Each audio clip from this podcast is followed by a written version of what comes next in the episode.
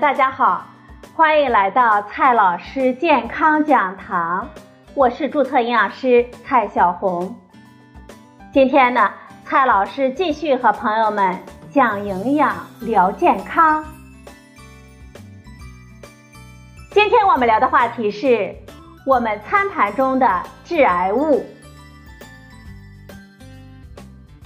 癌症是我们大家谈之色变的健康杀手。它可以生长在我们身体的各个器官，病因呢至今没有明确，而且死亡率很高。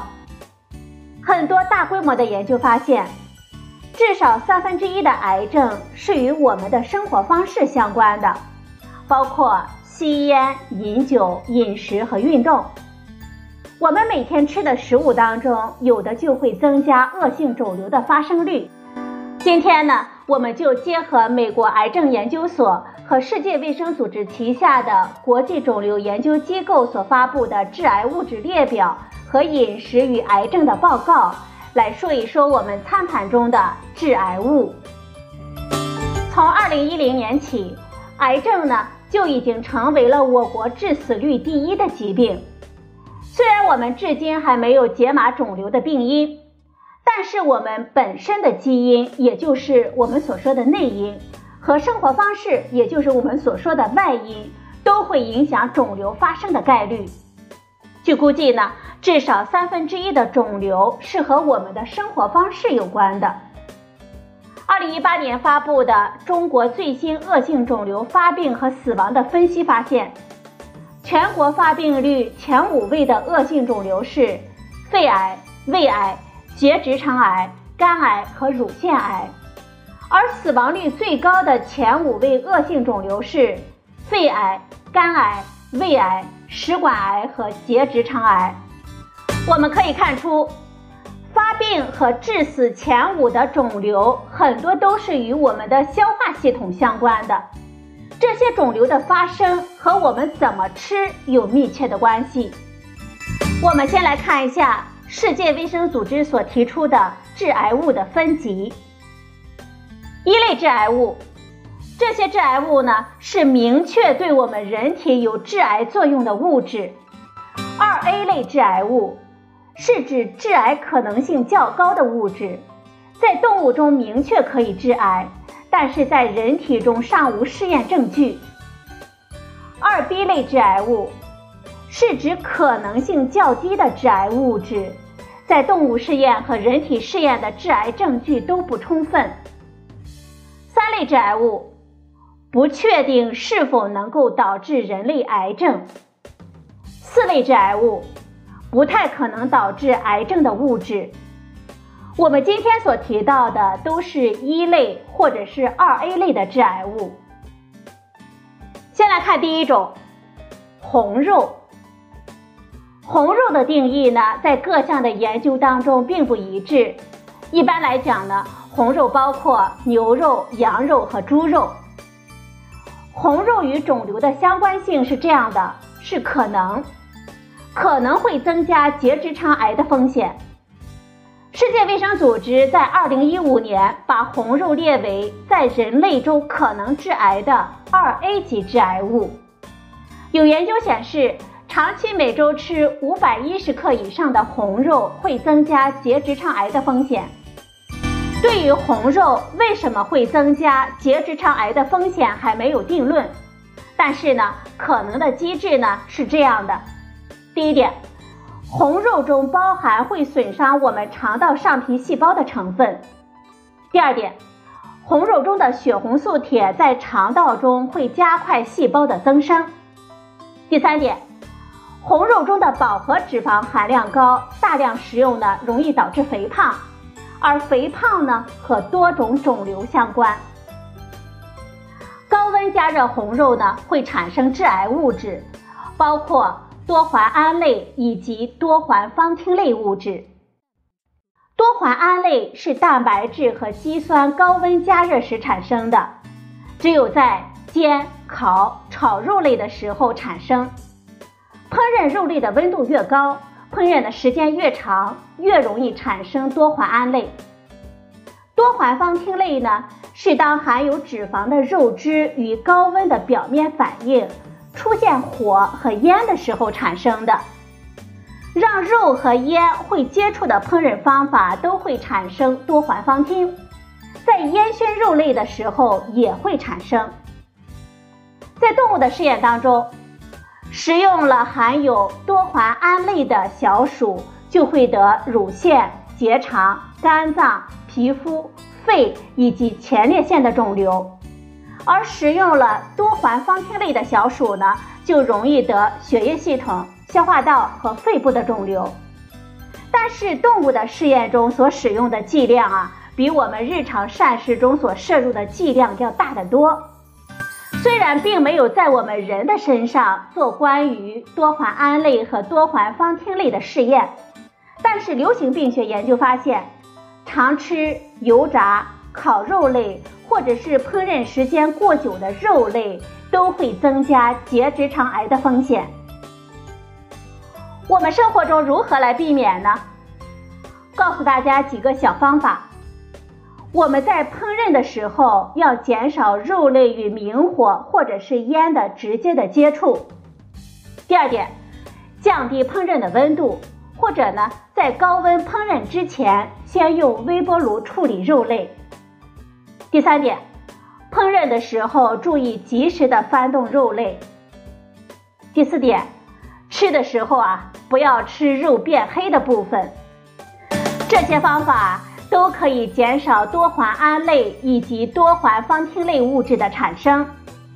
我们要多吃以植物为主的膳食，限制肉类的摄入，从鱼类、蛋类、奶制品当中获取优质的蛋白质也是很重要的方式。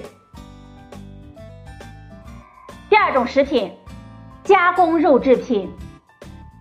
加工肉制品呢，包括通过烟熏、盐腌、辣味，或者是添加其他添加剂的肉类，香肠、腊肉、培根、火腿、午餐肉等等都属于加工肉制品。加工肉制品与肿瘤的相关性呢是很高，增加结直肠癌的风险。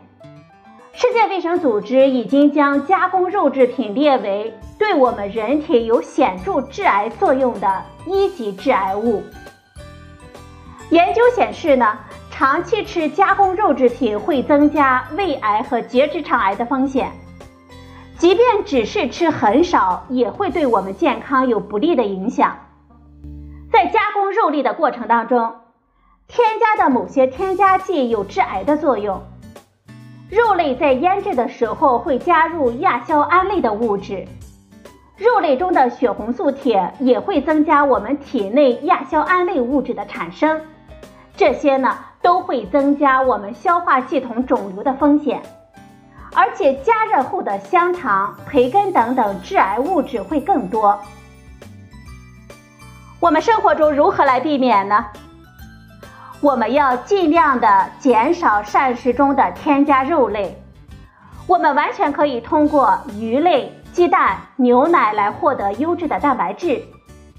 即便我们需要吃肉的时候，也不要吃香肠、培根等加工的肉类。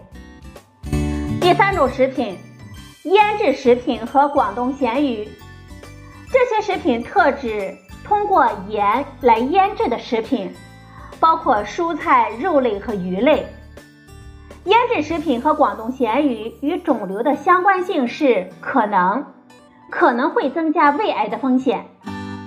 盐分含量很高的食物呢，会改变我们胃黏膜的粘度，并且可以刺激胃中幽门螺杆菌的生长。